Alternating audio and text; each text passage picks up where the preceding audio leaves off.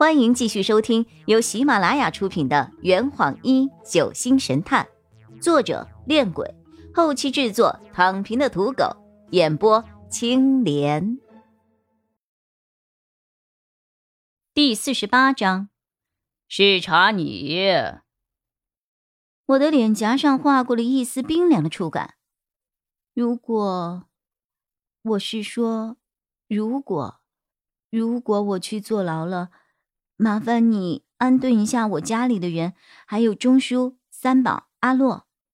傻孩子，我怎么可能让你去坐牢呢？我撅起了嘴。都说了是如果嘛。静寂的房间，沉默的人。那玄儿，你睡了吗？没。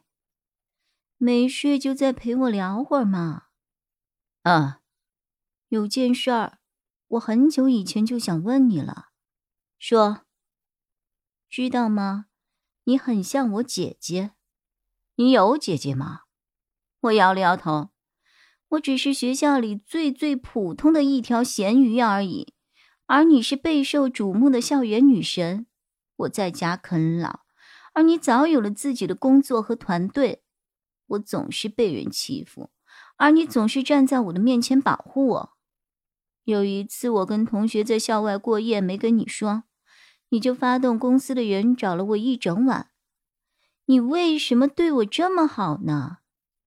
这句话有点像电视剧里的傻白甜勾引高富帅的经典台词啊！啊，快点说啦！啊，呵呵，怎么说呢？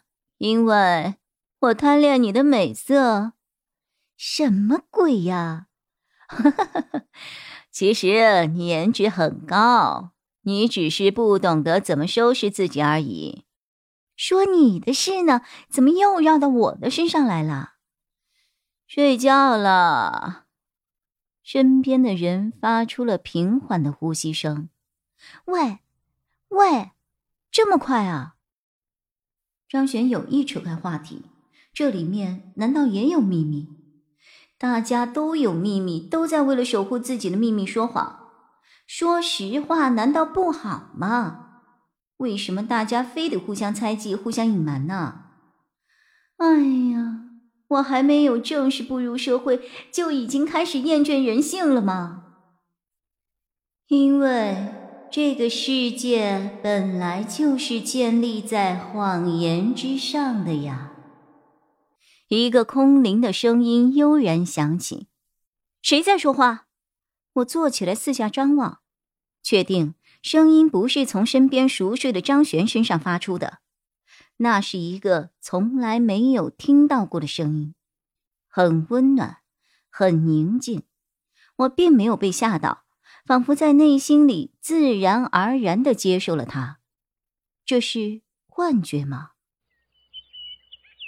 第二天天气晴朗，终于挨到了六月十五号了。今天是我正式成年的第一天，没有收到一句生日快乐也就算了，居然还要为了不进监狱而拼搏奋斗。成年人的生活呀，唉。张璇一大早就不见了身影，他在床头柜上留下了一张字条：“雨涵。”我回公司一趟，至晚方归。不要出门，不要慌乱，不要独处。遇事找包凯。轩，张璇逃走了吗？怎么可能啊？他应该是回去求援了吧？我简单的整理了一下自己，便下了楼。钟叔在厨房里忙碌，洛佩坐在歪脖子树上看着那本《死亡约会》，三宝在打扫院子。院子几天未曾打扫，地面上又铺了一层薄薄的紫藤花瓣。大堂里，包凯正一边吧唧着牛肉面，一边看手机。这些个人民公仆啊，真是……嗯，回头我要是没事儿，一定跟他们算伙食费。我走到包凯面前坐下，早啊。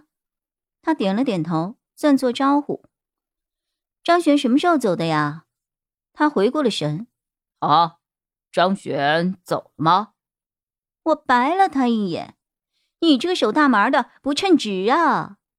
我将张璇留下了字条递给他看。哦，可能他有别的东西要调查吧。他还在不停的搅和着面。张璇越来越神秘了。包凯突然将手机递给了我：“你看看这个。”手机上显示了一堆银行的转账记录，是银行发过来的。账面的内容大概是：张璇小姐长时间多次往一个银行账户里汇钱，每次的数额都不大，大约在一千到一千五百块左右。你查玄二的转账记录干什么呀？包凯眨了眨眼，低声说：“我不是查他，是查你。”查我，再仔细看看呢。我擦亮眼睛，浏览着手机的汇款记录，越看越觉得张璇汇款的这个银行账户有些眼熟啊。哎，等一下，好像是我的账户呀！我惊诧的翻着手机上那一条条的转账记录，突然想起了这个月初才收到了一笔一千五百块的生活费，仔细一看。居然和手机上最后一条汇款记录的时间完全吻合，我充满疑惑的看向了包凯，呵呵，是不是有一种发现了新大陆的感觉啊？哈，我本来是在查你的银行记录，结果发现有一个账户每个月都会给你转去一笔生活费，仔细一看，那个账户居然是银河公司代理开具的，署名为。张璇的账户，我真是好奇啊！你们到底是什么关系啊？就是普通的同学关系啊！说这话的时候，连我自己都不相信了。两位早啊！门口突然响起了一个熟悉的女声，我循声望去，法医袁千鹤小姐步履轻盈的走了进来。